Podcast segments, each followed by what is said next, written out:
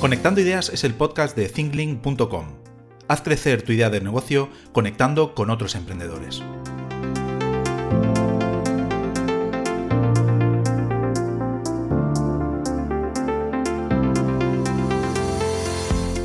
Hola Olaya, bienvenida a Conectando Ideas. Muchas gracias por invitarme. Gracias a ti por, venir, por aceptar la invitación y, por estar aquí en, nuestra comunidad en ThinLink. ¿Qué te parece? ¿Cómo, ¿Cómo has visto la plataforma? ¿Cómo está pues la verdad es que, es que, es lo que te comentaba antes, ¿no? Me parece, yo no la conocía y muchos de los que nos estén escuchando o viendo dirán, Dios mío, ¿cómo no conocías esta aplicación? Dios, pues no, no la conocía. y la verdad es que me parece súper interesante por lo que te comentaba antes del tema de la comunidad, ¿no? Y poder grabar y que participe gente y de repente puedan pues incorporarse con nosotros, ¿no? Hablar y compartir también en directo. Me parece muy, muy buena. Lo que pasa es que, como te comentaba antes, yo acabo de entrar, soy nueva en esto y bueno, tengo que bichearla un poquito más, pero tiene muy buena pinta. Así que muchas gracias por descubrirme esta aplicación nueva y tu comunidad. De nada, hombre. Aquí, bueno, lo interesante de esta comunidad es eso, que pueden mezclar un poco los canales de texto con los de vídeo y empezar una conversación de texto y acabarla en una videoconferencia y al revés, ¿no? Y bueno, ahora han añadido un montón de de actualizaciones, para crear eventos, para anunciarlos en la comunidad. Está muy bien. Si, si, quieres utilizar algún día, pues te echo una mano y, lo miramos y lo miramos cómo poder utilizarla.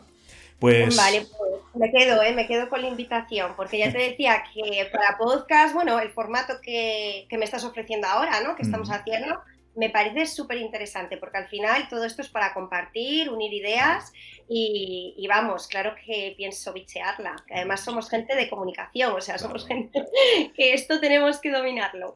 hacer cosas en directo y que participe la gente, que la gente se anime y, estén, estén atentos a, todas las novedades. Pues, Olaya Pose, eh, háblame o háblanos un poco de, ti, cuál es tu historia, de dónde vienes, qué estudiaste y un poco Así a grandes rasgos, eh, ¿qué es lo que, lo que has hecho?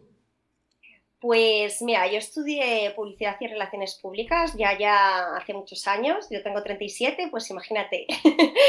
y estudié pues nada, la carrera pensando un poco que, mm, a ver, yo siempre me había relacionado desde muy jovencita con emprendedores y siempre había tenido esa vena, ¿no? De estas iniciativas, de crear cosas y la publicidad la veía mm, que iba a ser necesaria, ¿no? Si en un momento dado iba a querer emprender o a la hora de ayudar a la gente con la que estaba en ese momento, ¿no? Rodeada. Entonces eh, decidí tomar, eh, cursar, ¿no? Eh, publicidad porque me aportaba mucha creatividad, en una carrera que creía que me iba a aportar mucha creatividad, eh, un área importante dentro de un negocio, por si en un futuro quería emprender o con la gente que en ese momento me relacionaba y me encantaba lo que estaban creando, poder ayudarlo y participar mientras me formaba. Entonces, bueno, estudié la carrera pensando que iba a ser algo vocacional, ¿no? Que era algo que iba muy asociado a lo que al final iba a querer hacer, que era montar un negocio. Y la verdad es que no me arrepiento a día de hoy, porque efectivamente con los años pues fui labrándome un poco en función de lo que ya desde muy jovencita quería, ¿no? Tuve también el gran apoyo de mi familia, que esto es importantísimo cuando quieres emprender, tener un apoyo emocional, una mentalidad, ¿no?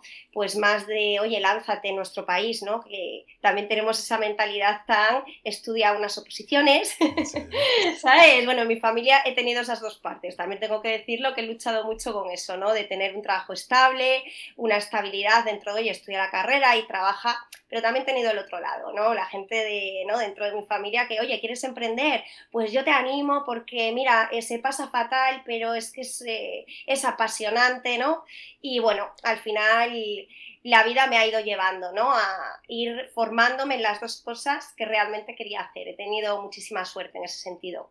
¿Qué sucede? Que una cosa es querer hacer las cosas y otra cosa es hacerlas, ¿no? Y lo que te vas encontrando. Entonces, bueno, yo después de estudiar la carrera me fui, eh, yo soy de Vigo, después hacer mis prácticas y mis pinitos, ¿no? Ayudando pues con temas relacionados, ¿no? A difundir proyectos em, pues en Vigo, ¿no? Y alrededores, pues me lancé a irme a Madrid. ¿No? Con esa mentalidad de, oye, pues quiero comerme el mundo, ¿no? Yo quiero aprender de los mejores y quiero, pues, también conocer lo que es la diversidad, ¿no? Venía, había estudiado en Salamanca y ya tenía, pues, mi piececito un poquito ya fuera de, de mi comunidad autónoma, ¿no? Entonces me fui a Madrid y empecé a trabajar pues desde una tienda de ropa, pues lo típico, ¿no? Cuando estás empezando a mm, trabajar al mismo tiempo en una productora de fotografía de moda, porque a mí siempre me había interesado trabajar en pequeñas empresas. Eso lo tuve súper claro desde el principio. No quería trabajar en multinacionales ni grandes empresas y tuve la oportunidad, pero no quise, porque yo lo que quería, lo tenía muy claro, era entender cómo funcionaban los pequeños negocios. Me, me sentía súper a gusto en un entorno, y además es el que conocía por mi familia, de lo hago todo. lo hago todo. A mí eso me encanta, ¿no? Eh, la multitarea. Entonces, bueno, pues eh, me puse a trabajar en una productora de fotografía, que éramos un máximo de 10 personas trabajando. Y la verdad es que fue una experiencia agridulce, en el sentido de que lo típico, ¿no? Trabajas muchas horas, cobras muy poco, pero a lo mejor los valores eh, que estaban fomentando en ese negocio pues no eran los que realmente iban conmigo, ¿no? Al principio todo era muy bonito, pues oye, productora de fotografía, actores, actrices, pues lo típico, ¿no? Que al final estás un poco embelesado por el entorno, pero luego te das cuenta que los valores del negocio no eran para nada coherentes con mis valores, ¿no? Que estaba sacrificando mucho tiempo y por dos duros porque realmente me pagaban una miseria por algo que realmente no creía. No creía en, mis jefes ¿no? en ese momento, no creía en su forma de trabajar, no creía en su visión como emprendedores, no creía muchas cosas que con los años pues he ido corroborando todavía más por estar yo en ese lado ¿no? del empresario. Al final somos el resultado de las decisiones que tomamos en la vida y yo creo que las decisiones que ellos tomaban en ese momento no iban para nada acordes a mi mentalidad ni a día de hoy. Así que tomé la decisión de irme de forma voluntaria. Eh, estoy muy satisfecha de haberlo hecho porque al final esto es un bucle una vez que entras, ¿no? A veces es muy mm, difícil salir porque conoces a gente dentro del equipo que realmente sí que tienen valores como el tuyo, que vais hacia una misma dirección, haces como tu comunidad y tu tu piña, ¿no? Y cuando llegas a una ciudad como Madrid, que no conoces a nadie, bueno, fuera de la gente de la universidad, Em, pues es también muy bonito, ¿no? Tener esa amistad dentro de tu trabajo. Eh, pero bueno, decidí que no era lo que quería, tomé la decisión y me centré ya en empezar pues con mi portfolio y en centrarme en el tema del diseño gráfico, porque era algo que siempre, aunque en publicidad nos habían enseñado un poquito sobre ello, pues decir que las carreras ya sabes cómo es esto, ¿no? Que hasta que no lo pones en práctica uno no aprende nada, ¿no? Y a mí en publicidad me enseñaron las nociones básicas de lo que era el diseño gráfico, pero gracias a que soy una persona muy autodidacta, que yo por mi cuenta, ¿no? Eh, pues empecé a desarrollar eso y empecé a conseguir trabajos de diseñadora gráfica. Me especialicé, una de dirección artística y mientras estudiaba ¿no? Eh, pues esa especialización, ese posgrado, pues eso, empecé mis pinitos ya como autónoma, ¿no? como freelance. La verdad es que los comienzos, cuando empieza uno no es consciente si le va bien o si le va mal. Yo creo que al principio nos pasa por primera vez, tenemos las expectativas muy altas y luego con el tiempo la verdad es que me doy cuenta de que empecé muy bien. Lo que pasa es que en ese momento creía que no estaba empezando tan bien, ¿no? Y a raíz de ser freelance y mm, tener la oportunidad, porque vi una idea en Estados Unidos que me gustó mucho y yo lo que quería era montar un negocio, no únicamente ser freelance, estaba todavía con esa mentalidad de la ambición, ¿no? de, ser ambiciosa, de ir a, por un proyecto más grande del que en ese momento podía. Yo me veía, pues eso, con un equipo. ¿no? Entonces vi una idea en Estados Unidos eh, que era de economía circular, esta que te comentaba, ¿no? del programa de radio, que se llamaba, posteriormente se llamó Dreseos, y se dedicaba al alquiler de vestidos accesorios para eventos, la empresa americana, que era Render Runway, ¿vale? Y eran multimillonarias, lo que pasa es que era un mercado diferente. ¿Qué sucede? Que eh, me parecía una idea muy práctica, que satisfacía una necesidad real de nuestro mercado, de, oye, mm, tenemos un evento, ¿por qué tengo que comprar una prenda tan cara y por qué no la alquilo? Que además es economía circular, es más sostenible. Creo que es una iniciativa buenísima que en Estados Unidos llevan desarrollando muchos años, pues yo lo quiero implantar en nuestro país, ¿no? En ese momento, justo cuando yo estaba por desarrollar la idea, eh, a los tres meses antes de lanzar yo la mía, lo lanzó otra, ¿vale? Es decir, no había mercado en España, ¿no? Éramos totalmente pioneros en, este sector, ¿no? Y además era un e-commerce inicialmente. Entonces, bueno, convencí a más de un eh, socio capitalista a embarcarse en el proyecto, por eso luego fue una startup, no solo por la idea innovadora, sino por la inyección de capital inicial que hubo. Y claro, de repente me vi con 25 años, pues con bastantes cientos de miles de euros con una idea que no había una referencia en nuestro país para poder decir si se funcionaba, si no funcionaba, y sin saber mucho cómo era esto, ¿no? Únicamente había trabajado de freelance y había trabajado para otros a nivel de empresa pequeña, ¿vale? Eh, pues en algo totalmente diferente, no tenía nada que ver, ¿no? Eran ideas ya consolidadas en nuestro país que funcionaban y tenían su competencia, tenían un mercado ya. Entonces, ¿qué sucede? Que empecé a montar una startup sin saber cómo se montaba una startup. Y esto fue un error enorme, porque no tenía ni idea. Y de repente, pues eso, eh, te ves con dinero, te ves con muchísima pasión. Yo soy una mujer súper pasional, con muchísima iniciativa eh, no me faltaban las ideas, las ganas, llamar a quien fuese, eh, no me faltaba convencer ¿no? Eh, de que el proyecto era bueno, pero me faltaba algo muy importante, ¿no? que era validar el proyecto entender que tenía que partir de un producto mínimo viable para validarlo, ¿no? Y eh, no partir de esa mentalidad cortoplacista de, oye, tengo esta idea y ya tengo que lanzar una web espectacular con unos productos de calidad increíble, porque si no lo hago, entonces no se va a ver realmente el valor. Hay que ir por, por no, hay que ir fuerte desde el principio para que el consumidor final realmente le resulte atractivo el proyecto y más cuando no hay mercado, ¿no? Y eres pionero y de repente puede venir competencia. Entonces eso fue un gran error. ¿Por qué? Porque inviertes muchísimo capital inicial para testear un proyecto que todavía no está validado. Entonces, ¿qué sucede? Que si tú inviertes mucho al principio, luego te queda poco para después. Y para ir perfeccionando tu propuesta de valor, eso es lo que me pasó en mi caso, ¿no?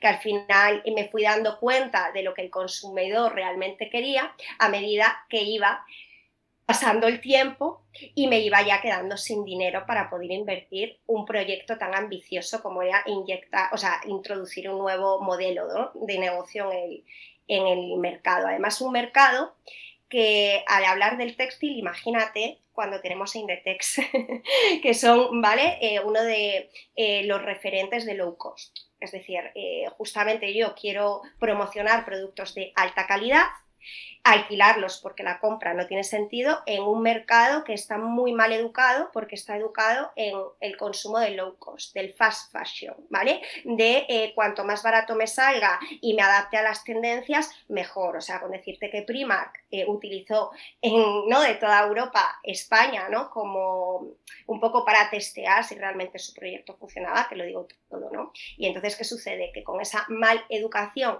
que tienen el consumidor final, introducir un producto además de alquiler cuando estamos en un mercado que es muy de compra, pues al final mm, está claro que no había estudiado muy bien el mercado inicialmente, ¿no? Luego fue, empezó a ser viable el proyecto, pero a base de mucho ingenio, eh, de mm, hacer marca propia, de escuchar mucho al cliente, adaptarme a él lo máximo posible, pero ya te digo, con muchos errores por el camino que te puedo contar la vida. O sea, realmente fue el proceso al contrario, ¿no?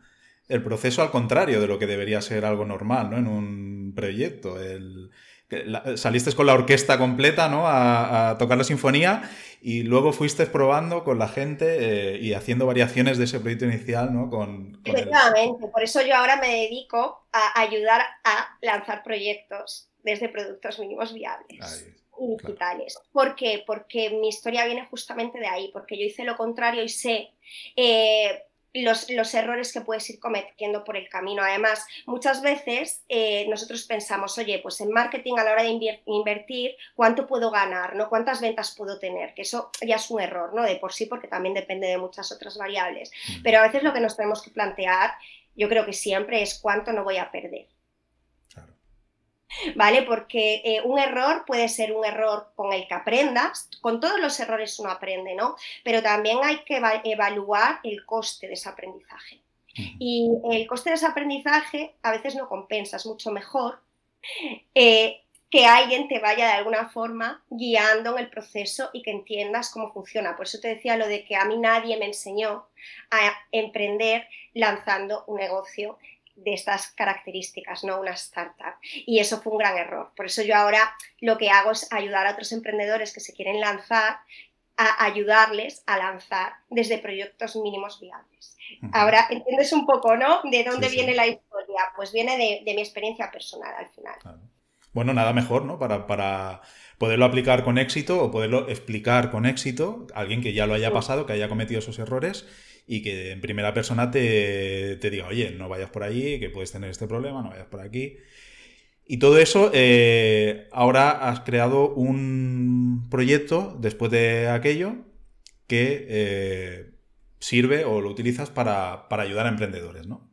Eh, explícame un poco el, de, qué, de qué consta tu proyecto ahora después de, de aquella startup, que supongo que cerraría o traspasarías el negocio. Claro, Claro, mira, eh, la startup duró ocho años. Lo que pasa es que justo vino la pandemia, yo me dedicaba a eventos, estaba bastante quemada, porque yo creo que emprender está muy bien, pero también hay que decir que eh, puedes quemarte mucho con tu emprendimiento y sobre todo si no estás alineado con él. Yo en mi caso no estaba alineada, ahora gracias a Dios sí lo estoy porque he aprendido ¿no? de mis errores, ¿no? alinear mi parte personal y mi parte profesional, pero yo me quemé mucho con el emprendimiento anterior. Entonces, después de ocho años que ya tenía viabilidad, pero yo estaba muy quemada. Yo estaba trabajando muchísimas horas, me consumía muchísimo un proyecto en el que no creía, ¿no? porque el cliente que yo había traído no era el cliente ideal que yo quería por las, ¿no? por las decisiones que uno va tomando. Entonces, a raíz también de la pandemia, se me puso, eh, ¿cómo decirte?, el ecosistema, ¿no? El, caldo de cultivo perfecto para tomar una decisión valiente, ¿no? De decir, oye, mm, quiero pivotar 360 grados mi vida, quiero seguir emprendiendo, pero quiero dentro de lo que he estado desarrollando mi proyecto sacar la, habilidad ¿no? que más he desarrollado, que más me gusta y que más quiero seguir cultivando. ¿no? Entonces de ahí es donde nació ¿no? el dejar el emprendimiento anterior liquidarlo, eh, desprenderme de ese bebé, porque quieras que no, también ahí hay, que eso es una fase que yo creo que se tiene que hablar mucho, cuando dejas un emprendimiento y lanzas otro. Sobre todo un emprendimiento que has creado desde cero, que ha durado muchos años ¿no? en tu vida y de repente pues tienes que cortar por lo sano y emprender otro. Yo creo que esa transición también es interesante, ¿no? porque creo que a nivel de mentalidad, a nivel de pérdida, a nivel de, bueno, pues que hay que trabajar bastante. ¿no? Yo te digo que que es lo que más me costó, ¿no? Eh, aceptar eh, el cierre del negocio anterior, enfrentarme a que lo que había vivido no era un fracaso, era un aprendizaje y que era todavía mejor empresaria de lo que había sido, ¿no? Entonces, bueno, durante, después de esa transición, ¿no? Que duró poco, pero aún a día de hoy te tengo que decir que yo creo que es como una pérdida, ¿no? De, de, un ser querido, de una pareja con la que estás muchos años, pues al final ese sentimiento de pérdida, pues de vez en cuando lo echas de menos, dices, ¿por qué lo he hecho? Pero de repente te das cuenta, ¿no? Que también mentalmente eso te ha ayudado a, a ser más fuerte, ¿no? Entonces, bueno, yo a raíz de esa experiencia personal y darme cuenta que la mentalidad era fundamental para emprender, me di cuenta que quería centrarme en el marketing digital, pero desde... Eh, desde la parte más de crecimiento personal, desde la estrategia, ¿no? De decir, oye, eh, cuando se emprende, se emprende pues de una forma muy táctica, ¿no? De una forma, oye, yo quiero emprender, pues como hice yo, ¿no? En su momento, pues una página web y el producto lo voy a perfeccionar a tope y luego esto y luego lo otro, pero no de una forma global, ¿no? No tomando decisiones de, oye, me paro primero, ¿por qué estoy haciendo esto? ¿Hacia dónde quiero ir? ¿Cuál es mi mapa de ruta, ¿no? Entonces, eh, pues ahí dije, no, el marketing digital tiene que enfocarse inicialmente en la estrategia, hay que luchar porque el emprendedor entienda que es fundamental que primero, antes de que se ponga con su página web, con su logotipo, tiene que entender y crear un mapa de ruta y una vez que cree ese mapa de ruta, entonces se tiene que poner en acción. Y mientras crea ese mapa de ruta, tiene que trabajar también su mentalidad. Tiene que eh, entender que hay un crecimiento personal detrás y hay muchos altibajos y cuando tú creas un negocio, el negocio no de repente se despunta para arriba. No quiero decir que no pueda, que haya casos, ¿vale? Porque hay casos para todo. Igual que el que no sale eh, ni con una venta desde el principio, los hay que de repente despegan, pero hay que entender que hay una serie de fases y que vas a pasar por fases de abismo, que no quiere decir que no estés creciendo, que eso es un proceso, ¿no? Y todo eso al final es trabajar la mentalidad del emprendedor, ¿no? Y trabajar nuestra propia mentalidad al final. Entonces, bueno, al final, ¿por qué el proyecto de Bruma Emprende? Pues es un poco dar claridad, ¿no? Al emprendedor en esa bruma inicial que nos hace la parálisis por análisis, ¿no? Que nos hace el dudar de nosotros mismos, el no exponernos a los diferentes canales porque es normal, no, los entendemos y queremos ir del 0 al 100, entonces hay que entender que hay un proceso de crecimiento ahí entonces, bueno, eh, Bruma Emprende al final es un poco eh, la mezcla de eso, ¿no? De estrategia, de marketing digital, de crecimiento personal y de menos es más de simplificar al máximo, por lo que te comentaba antes, de que yo empecé complicándome al máximo, ¿no? Ahí, quería yo llegar, porque uno de... Bueno, lo he llamado minimalismo, simplemente, el, título del, del, episodio de este podcast. Ahí quería llegar, porque la mayoría de tus publicaciones en redes sociales y, la mayoría de temas de los que hablas es el simplificar, ¿no? El frenar. Yo creo que muchas veces has tenido que frenar a emprendedores, el, poner claridad en sus ideas y el simplificar lo máximo posible todas las acciones que, que ellos hagan. Yo cuando eh, presenté el episodio en la comunidad hablaba de eso, ¿no? De cuántas veces hemos escuchado la frase menos es más, pero qué difícil es aplicarla, ¿no? De, decir, bueno, voy a simplificar mis hábitos, voy a centrarme, voy a focalizar, porque, a ver, eh, el emprendedor muchas veces es nervioso, él quiere hacer, es un hombre orquesta, quiere hacer miles de cosas a la vez y finalmente no haces nada bien hasta que no te paras, reflexionas y, te, pones a, hacer algo con un poco de cabeza, no haces nada bien, porque, porque no te puedes centrar. Entonces, eh, explícame un poquito ahí si has tenido que frenar a mucha gente o, has tenido que animar a mucha gente también, que hay mucha gente que no se anima. Eh, claro, mira, yo lo que noto es que mucha gente realmente, a ver, el minimalismo es algo que si tú lo entiendes y empiezas a aplicártelo, ¿no? En tu vida en general, no solo en tu emprendimiento, al final eres fan. Porque al final eh, simplificar, simplificar nuestra vida nos hace eh, no estar tan preocupados, no estar eh, tan bloqueados, nos ayudan a ser más productivos. La simplicidad tiene que ver mucho con el método, con el sistema, ¿no? crear un sistema que a ti te funcione y para conseguir crear un sistema que a ti te funcione tienes previamente que probar mucho, analizar, pensar, ¿no? Al final la capacidad de síntesis es el resultado de hacer un trabajo muy complejo, ¿no? Previamente.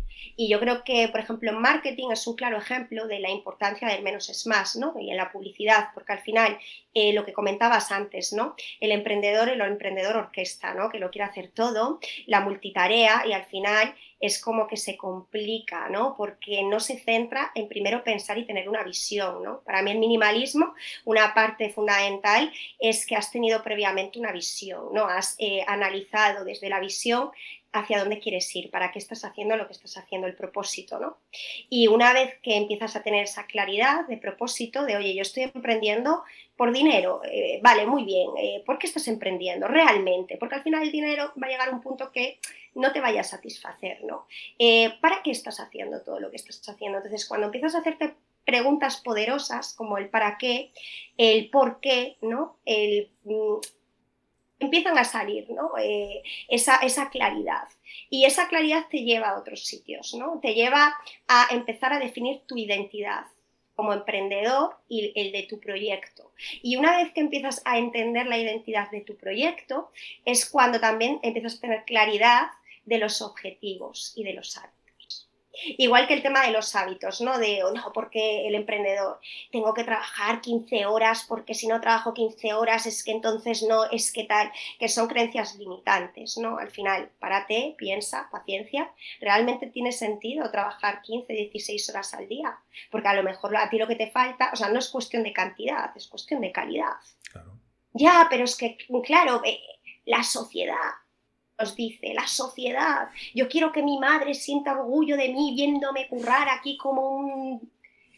Porque soy un currante. Es un poco esas creencias limitantes. Entonces, cuando empiezas a tener visión, cuando empiezas a tener propósito, sin darte cuenta también tus hábitos empiezan a cambiar, ¿no? Entonces, yo, por ejemplo, dentro de Bruma Emprende, para el minimalismo lo que hago es aplico un sistema. Un sistema con el emprendedor para que entienda que ver las cosas de una forma estratégica y porque la estrategia le va a ayudar a simplificar al máximo los objetivos. Y como tiene, por ejemplo, el principio Pareto, ¿no? Eh, pues conocer diferentes principios, métodos que le van a ayudar a simplificar. ¿Siempre haces, eh, los acompañas a ellos personalmente, a todos los, los que se apuntan? ¿Les haces una asesoría personal a todos ellos? ¿no? Sí, sí, porque al final eh, cada persona tiene unas necesidades. Yo, por ejemplo, ofrezco dentro de los servicios em, lo que es eh, parte más de educación, es decir, de ayudar al, emprendedor, por ejemplo, a crear su plan de marketing, pero desde la educación, desde el cambio de mentalidad, ¿vale? Entonces, eso es para sobre todo el emprendedor que está empezando, que a lo mejor pues es un psicólogo, imagínate, que quiere lanzarse en el mundo digital y está más enfocado para ese emprendedor que quiere, oye, en un momento dado, delegarlo eh, a otras personas, esa parte, pero saber a quién delega, ¿no? Es decir, eh, vamos a que entiendas esta parte tan fundamental de tu negocio, ¿no? A delegarla, que es la parte de marketing, o hacerla tú, pero desde el conocimiento. Luego también, por otro lado, hay empresas o hay otros emprendedores que lo que quieren es ya que le ejecutes, no, oye, no, quiero que ya me desarrolles tú el plan de marketing. Y ahí sí que hago consultorías, pero no de una forma tan profunda. Ahora, lo que es la consultoría siempre, porque al final es lo que te decía, para mí un valor diferencial de lo que yo ofrezco es la parte de empática, ¿no? de haber sido empresaria, haber sido emprendedora, publicista y eh, poder eh, de alguna forma mm, compartir mis conocimientos desde un entorno relajado, desde un entorno, pues desde la consultoría, ¿no? Y que entienda por qué se está haciendo el marketing digital y que le dé el valor que tiene, ¿no? Porque al final le das un papel de 90 páginas y ¿qué hace con él? O sea, tiene que tener un valor, tiene que tener un resultado, darle unos resultados. Si no, no tiene ningún sentido contratar estos servicios. Volvemos otra vez a mentalidad táctica. Voy contratando y luego ya veré lo que hago, ¿no? Entonces, yo a mí me como poner orden en el emprendedor e intentar pues que tenga ese hábito más minimalista, de paso a paso, esto primero, poco a poco, ¿vale? Menos es más, no te compliques la vida, no hagas una página increíble, céntrate primero en que sea funcional, en que el usuario lo entienda, que tu producto realmente guste, ¿vale? De ahí el menos es más, ¿no? Que todo vaya enfocado a crear algo mínimo viable, pero que funcione y tenga efectividad. ¿Qué claves podemos utilizar del minimalismo en nuestro negocio? Uf, qué claves podemos utilizar. Uf, muchísimas. O sea, tenemos un negocio totalmente desorganizado y, y bueno, hecho un desastre. Tú, a ver, venga, vamos a ponernos aquí a cambiar cosas. claro, habría que profundizar primero eh, en eh, por qué está desorganizado, ¿no? O sea, ¿a qué se debe esto? ¿no? Eh, ya te digo, primero tú siempre tienes que plantar, plan, partir, eh, si quieres ser minimalista, de la estrategia, del pensamiento estratégico. Si estás desordenado, ¿a qué se debe? Hay que analizar la parte personal, la parte profesional, los hábitos que estás teniendo. ¿Vale? Hay que entender por qué estás actuando, es decir, hacer un test de diagnóstico, yo lo hago siempre inicialmente, que es un pequeño test de diagnóstico, que es un sistema para entender bien en qué punto estás. Porque eh, al final lo importante no son los resultados de ventas, lo importante son que los resultados vayan mejorando en todas las acciones y todos los hábitos de productividad que vas haciendo. Entonces, es importante primero partir en qué punto estás. ¿Vale? Y una vez que partimos viendo todas las áreas de nuestro negocio, ¿qué quiere decir todas las áreas? Viendo las finanzas, viendo el marketing viendo la motivación, es decir, viendo varias áreas, ¿vale? Yo tengo 10 áreas en total, la publicidad, las relaciones públicas, es decir, no solo es el marketing digital, la motivación es que es fundamental. Los resultados que tú has tenido hasta el día de hoy es fundamental. Entonces, una vez que medimos en qué punto estás, ya tenemos una hoja de ruta. Y una vez que tengamos una ya hemos simplificado toda, toda la, todo, todo el bloqueo que hay alrededor, toda la paja que no nos deja ser productivos. Ya sabemos eh, en qué punto estamos. Y yo, por ejemplo, en el test de diagnóstico tengo puntos críticos, puntos de mejora, puntos de refuerzo, ¿vale? Que lo que hacen es ayudarnos a jerarquizar dentro de esos puntos cuáles son los que tenemos que trabajar primero. Porque a lo mejor tú lo que tienes es un miedo atroz al fracaso. Entonces, a lo mejor lo primero que hay que trabajar es tu miedo al fracaso, a la exposición, porque por mucho que quieras y te hagas un plan estupendo, vale, a la hora de desarrollarlo lo vas a hacer porque te va a entrar el miedo. Vale, entonces hay que analizar todos estos puntos. Y como ya hemos simplificado y ya sabemos, ya tenemos una hoja de ruta jerarquizada de los puntos que tenemos que trabajar primero, pues sobre eso vamos a empezar ¿no? a desarrollar la estrategia, que es una vez que tenemos esos objetivos, eh, con esa mentalidad estratégica, es decir, que siempre que tengas un objetivo es importante que tengas diferentes planes Oye, pues para este objetivo necesito facturar 10.000 euros y lo voy a hacer con mi página web. Perfecto, no me vale solo eso. Dame 10 objetivos más, no digo 10 estrategias más para conseguir ese objetivo. Entonces, yo lo que hago es ir simplificando a través de ejercicios, mucho de mentalidad y estrategia, la productividad del emprendedor, que también entienda de una forma muy amena, muy sencilla, la importancia de que defina muy bien sus ideas y que las acote a una, dos o tres como máximo. Entonces, una vez que se define la estrategia, una vez que eh, ya sabes el plan de acción, lo importante es que la acción sea simple. ¿Cómo lo haces? Con productos mínimos viables. Por ejemplo, lanzando pequeños anuncios en Facebook si tienes un producto digital, a ti lo que te interesa inicialmente es lanzarlo al mercado para ver el comportamiento. A lo mejor lo que te interesa, porque imagínate, tienes una tienda de calzado física, lo que quieres es digitalizarlo. Pues inicialmente a lo mejor lo interesante es primero entender el comportamiento más digital, pero del entorno que está rodeando ¿no? Eh, tu tienda física para aprovecharte también ¿no? de, esos resultados. Lo bueno que nos da la parte digital son la medición. ¿no? Entonces, lo interesante es que tú vayas haciendo pequeños estudios pequeños y sobre ello lo vayas ampliando. ¿Vale? Entonces, claves estratégicas, si estoy, que no sé, pues enfocarte a través de la estrategia y a través de pequeñas acciones que te den la seguridad suficiente para poder lanzarte y entender el comportamiento de tu usuario.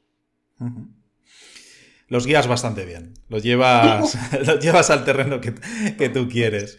Eh, entiendo que la vida personal tiene que estar conectada con, el minimalismo en tu proyecto, ¿no? Eh, totalmente, En tu vida, personal, eh, ¿cómo, lo, cómo, lo, ¿cómo lo has trabajado el minimalismo?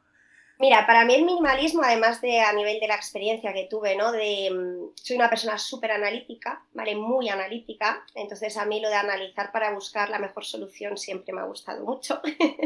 y luego, por otro lado, la experiencia que tenía del emprendimiento anterior, de empezar por lo más difícil, al final la vida te va llevando, ¿no? Pero en mis manos cayó un libro mm, que conoce todo el mundo porque es un bestseller, eh, que aparte lo comento en las redes sociales, que es el de Mary Kondo, ¿no? De la magia del orden. Entonces me lo regaló mi hermana por mi cumpleaños y yo diciendo, pero ¿qué pasa? Soy desordenada, ¿qué es esto? ¿Por qué me regalas este libro? y la verdad es que empecé a leerlo, igual que todos los libros eh, Zen, del Zen, que, me encantan, ¿no? Lo empecé a leer y me pareció súper simple eh, un método, ¿no? Eh, para aplicar en mi casa. Y efectivamente yo era una persona muy desordenada, pero muy desordenada. Cuidado, dentro de los límites, no vais a imaginaros, vale, o sea, era ordenada, desordenada, ¿vale? Mi armario siempre hecho un cisco, ¿vale? Si no me lo arreglaba alguien, mm, por mí, o sea, un cisco. No tenía ningún tipo de orden, luego en mi cocina era abrir, bueno, era un desastre, la verdad, sí, era un desastre. en, el, salón, bueno, bueno, horrible. Entonces leí em, La magia del orden y vi un sistema muy sencillo para aplicar en mi casa para poder ordenar, ¿no? Y además ella te decía, oye, eh, cuando apliques este sistema, una vez que lo apliques, no vas a volver a ser desordenada. Y a mí era como, perdona. Eso yo no me lo creo, eh, lo tengo que practicar. Y me puse, porque yo soy una persona como muy, una vez que me pongo, soy así muy cabezona, ya te digo que soy muy analítica y quiero sacar ahí, ¿no? De cómo que voy a ser ordenada. Y efectivamente me enseñó un sistema que a raíz de empezar a aplicarlo, es increíble, pero me he hecho ultra ordenada. Y siempre gracias al sistema, ¿eh? Y gracias a sus principios básicos, ¿no?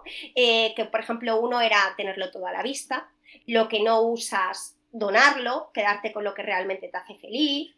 Todo a la vista es muy importante, la forma de colocarlo. ¿No? Ella te explicaba la forma en lo que le tenías que colocar, cómo doblar la ropa, cómo hacerla visible. Todas estas cosas que al final te estaba aplicando, estabas aplicando un método, ¿vale? Validado por ella, que a ella le había funcionado y que sabía que a ti te iba a funcionar, ¿no? Y te explicaba el paso a paso para poder conseguirlo, pero niveles, por niveles, ¿no? De, muy sencillo, luego vamos a irlo complicando cada vez más. No es que me funcionase, es que me cambió la vida. Algo tan sencillo como un libro de 90 páginas explicando, es el poder de los libros, es que es increíble, ¿no? Y luego, eh, ese, ese fue, bueno, increíble, ¿no? Para el tema del minimalismo. Y luego leer el libro de Learn Startup. En ese momento estaba todavía con mi emprendimiento anterior, fue leerlo y decir, madre mía, este es el método. Crear productos mínimos viables. ¿Cómo no llegó a mis manos? ¿Cómo nadie me enseñó esto? ¿no? Entonces viene un poquito de ahí todo eh, la profundidad del minimalismo, cómo empecé ¿no? a aplicar el minimalismo en mi trabajo, cómo empecé a aplicar en mi vida. Y eso me llevó a aplicarlo en mis finanzas, en mis relaciones íntimas, personales, en todo, en todo. Y a día de hoy te aseguro que soy minimalista. He cambiado mi vida 360 grados. Yo vivía en Madrid, ahora vivo en Coruña, ¿sabes? Eh, porque decía, bueno, si yo lo que quiero es vivir al lado del mar, eh, ¿qué estoy esperando, no? Simplifica, simplifica. No seas tan de lo quiero todo, dominar el mundo. No, eh, a ti te hace feliz, sota caballo rey, pues céntrate, ¿no? Y eso ha sido gracias a el descubrimiento de estos métodos, pero también mi descubrimiento personal, de querer conocerme a mí misma. Por eso yo a la hora de ayudar al emprendedor siempre le digo que es muy importante que defina la identidad de su negocio que defina su identidad, porque nos perdemos tanto en el día a día que no nos centramos en hacernos preguntas tan importantes de quiénes somos. Y si no sabemos quiénes somos, estamos desconectados realmente de, nuestra, de lo bien que podemos vivir, ¿no? del potencial que tenemos y ahí es donde, donde más ayudo, ¿no? También en el tema de, definir la identidad, la diferenciación, ¿no? Estrategia de diferenciación, branding, todo esto. No, no, la, verdad es que te, quería comentar lo del tema de Maricondo, eh, lo de la ropa es espectacular, ¿eh? lo, del método de ordenar la ropa es espectacular. Si alguien se ha leído el libro o se lo va a leer, que practique lo de la ropa porque el, doblarla de la manera que ella te... Sí, sí, sí. Yo además, mira, yo en ese momento, cuando lo había descubierto, descubierto, perdón, lo que te digo, ¿no? Estaba todavía en el sector de la moda. En ese momento, además, estaba con el programa de radio y a mí había gente que me iba de huello, ¿eh? aparte que se dedicaban a ordenar con sus propios métodos. Mexicondo, eso es una basura. Yo, mira, pues era una basura para ti, pero yo creo que a todos, si a ti eh, te funciona algo, para ti es válido. Entonces, yo dentro de lo que a mí me ha funcionado, yo lo comparto. No quiere decir que a ti te vaya a funcionar igual, pero a mí me ha funcionado. Y yo creo que siempre hay que estar abierto a métodos que, oye, ¿hay alguna persona que le ha funcionado? Pues a lo mejor a ti también. A mí me dijo, no, me ha cambiado la vida, te lo digo de verdad. O sea, ¿quién me lo iba a decir? Yo, yo a veces ahora, desde, desde que empecé a, emprender, eh, aplico lo de producto mínimo viable, incluso a cosas cotidianas del día a día, que bueno, esto lo voy a, lo voy a emprender de manera lina a ver cómo sale y tema inversión, pequeñas cosas así, que dices, bueno, voy a, voy a tomar este método y oye, si va la cosa mejorando, pues ya, ya iré evolucionando el, el proyecto.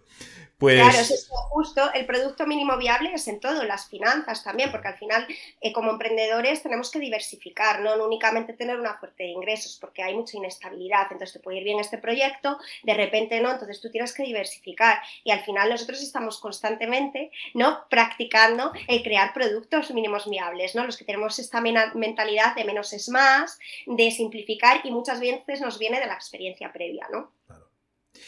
Pues ya que me has comentado algo de un par de libros, eh, quiero que me comentes eh, y hables un poco de, un proyecto, yo creo que es el último que tienes lanzado, que es eh, una comunidad de libros para emprendedores, que cada mes analizáis un libro, ¿no? Sí, que además te, invito a ti, a toda la comunidad, ¿vale? Porque está abierta, somos un grupo reducido, es decir, una vez que llegamos a 10 eh, se corta, ¿vale?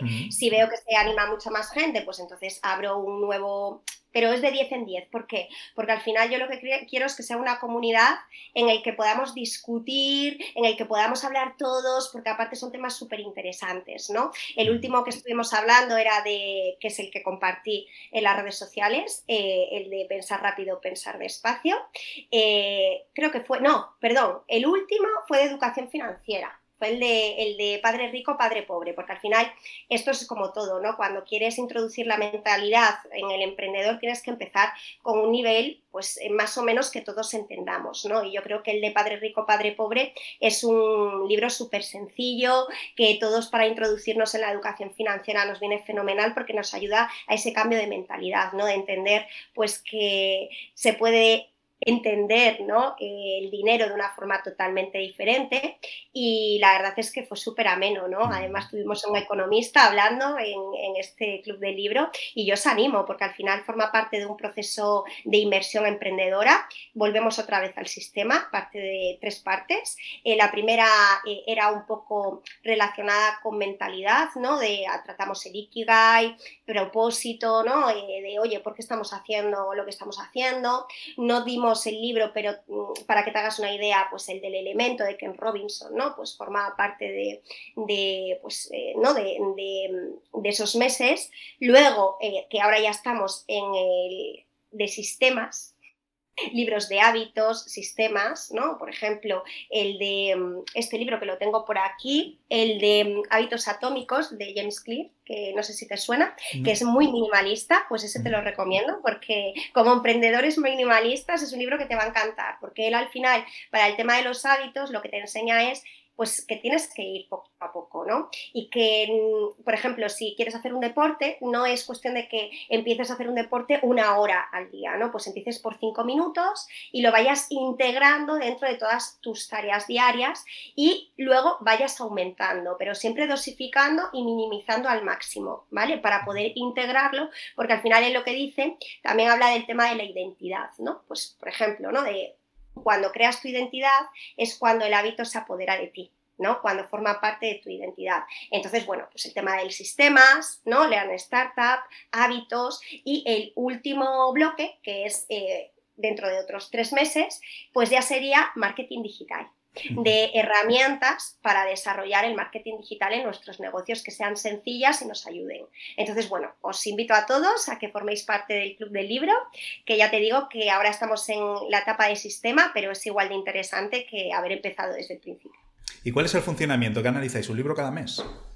Un libro cada mes. Además, eh, a mí me parece fundamental que, oye, si no puedes leer el libro, eh, no pasa nada, ¿no? Yo siempre facilito vídeos, podcasts, para que también a lo mejor el canal que a ti más te gusta no es el de la lectura, sino pues escuchando podcasts, viendo vídeos. Entonces, que la persona que quiera aprender sobre esa temática tenga la tranquilidad de que lo puede adaptar al tiempo que tenga que tiene material de sobra para poder escuchar un podcast, ver un vídeo, porque yo se lo facilito, la comunidad también, porque hacemos un grupo de WhatsApp en el que vamos compartiendo a lo largo del mes. Y luego, una vez que tenemos la sesión, yo les voy de alguna forma guiando, ¿vale? Yo tengo una presentación que voy haciéndoles preguntas relacionadas con el libro. Siempre pongo un pequeño vídeo de cinco minutos para aquellos que no les ha dado tiempo a ver todo lo que les gustaría sobre la temática. Y la verdad es que es súper ameno porque el emprendedor los pasa mucho primero el sentimiento de soledad, que nos sentimos muy solos por trabajarla muchos en casa, ¿vale? Entonces,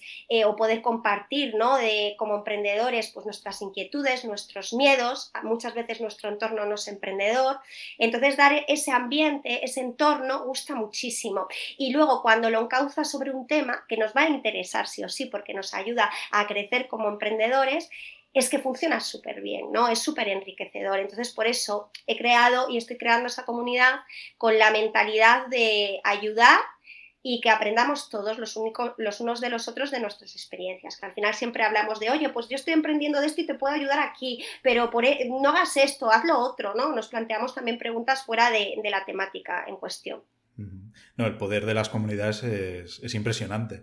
Nosotros en, nosotros en nuestra comunidad estamos creando hasta un proyecto en comunidad, o sea, somos cinco, integrantes que estamos desde cero iniciando un proyecto y, salen cosas, sobre todo el ayudarte, ¿no? El participar, el, ayudarte y la experiencia de uno te puede hacer ahorrarte horas de darte contra la pared, ¿no? De, algún error.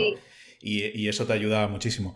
Y sobre todo, el, lo que me encanta lo de los libros, porque para nosotros formarnos con libros, eh, yo he leído muchísimos libros de emprendimiento y he aprendido un montón de cosas de, esos libros, ¿no? ¿Qué libros habéis, eh, habéis tratado más? ¿El de Padre Rico, Padre Pobre?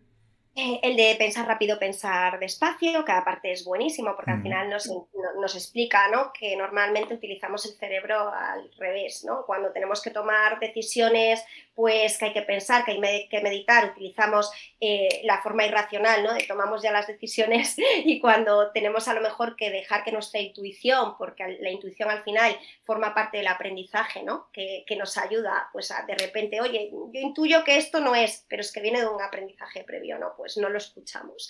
Entonces eh, lo utilizamos al revés. Entonces, bueno, eh, ya te digo, de mentalidad hemos tocado ese, hemos tocado, pues si te digo la verdad, ahora me pillas, tengo que entrar en mis redes.